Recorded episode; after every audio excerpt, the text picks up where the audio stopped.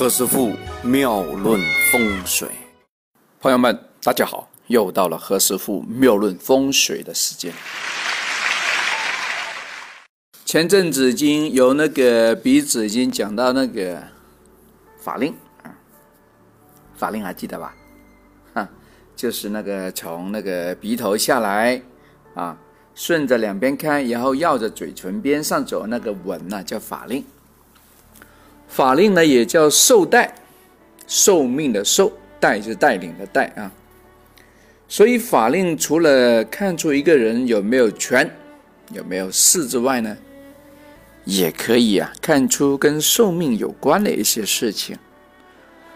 法令长的呢就会长寿。所以古书上讲啊，人生七十古来稀，但是法令长得很长的人呐。要超过七十岁啊，其实也是非常轻易而举的事情。我有个朋友啊，他的老爸多多大了？八十一了，看上去还精神饱满的啊。我看他那个，哎，我们老家那里有那个舞狮子啊，舞狮舞完之后呢，有人打拳啊，他还在里面打拳，哇，降龙伏虎啊，身体非常之壮健。那他就长了一个比较长那个法令。除了那个朋友他的老爸有这个情形之外呢，其他的一些的舞狮子的朋友啊，嗯，你随便到街上去看看呐，还有很多啊，法令这地方比较长的，一般都比较长命。不过如果要问呢，是不是往年好运呢？那其实还是要配合啊。面相上的一个中下庭的其他部位来看啊，所以也不能够拿一个法令就讲完所有的事情啊，这样不对。额部呢，我们叫上庭啊，这停车的停啊。眉毛到鼻尖的地方，我们叫中庭；人中到下巴这地方为下庭。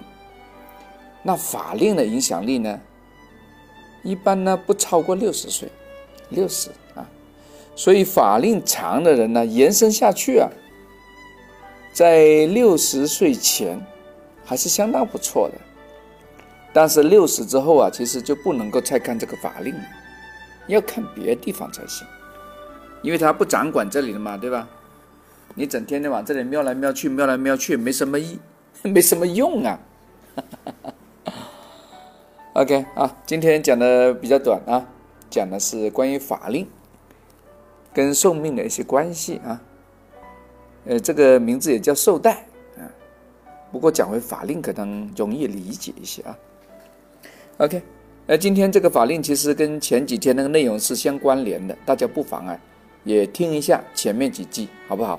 何师傅在这个风水妙论里面讲了六百四十多期的节目，我相信大家慢慢慢慢的就会发现，哎，这个挺有意思的呢。对呀，你看，如果没有意思的话，何师傅能够讲讲讲讲了差不多几百期吗？不会嘛，是吧？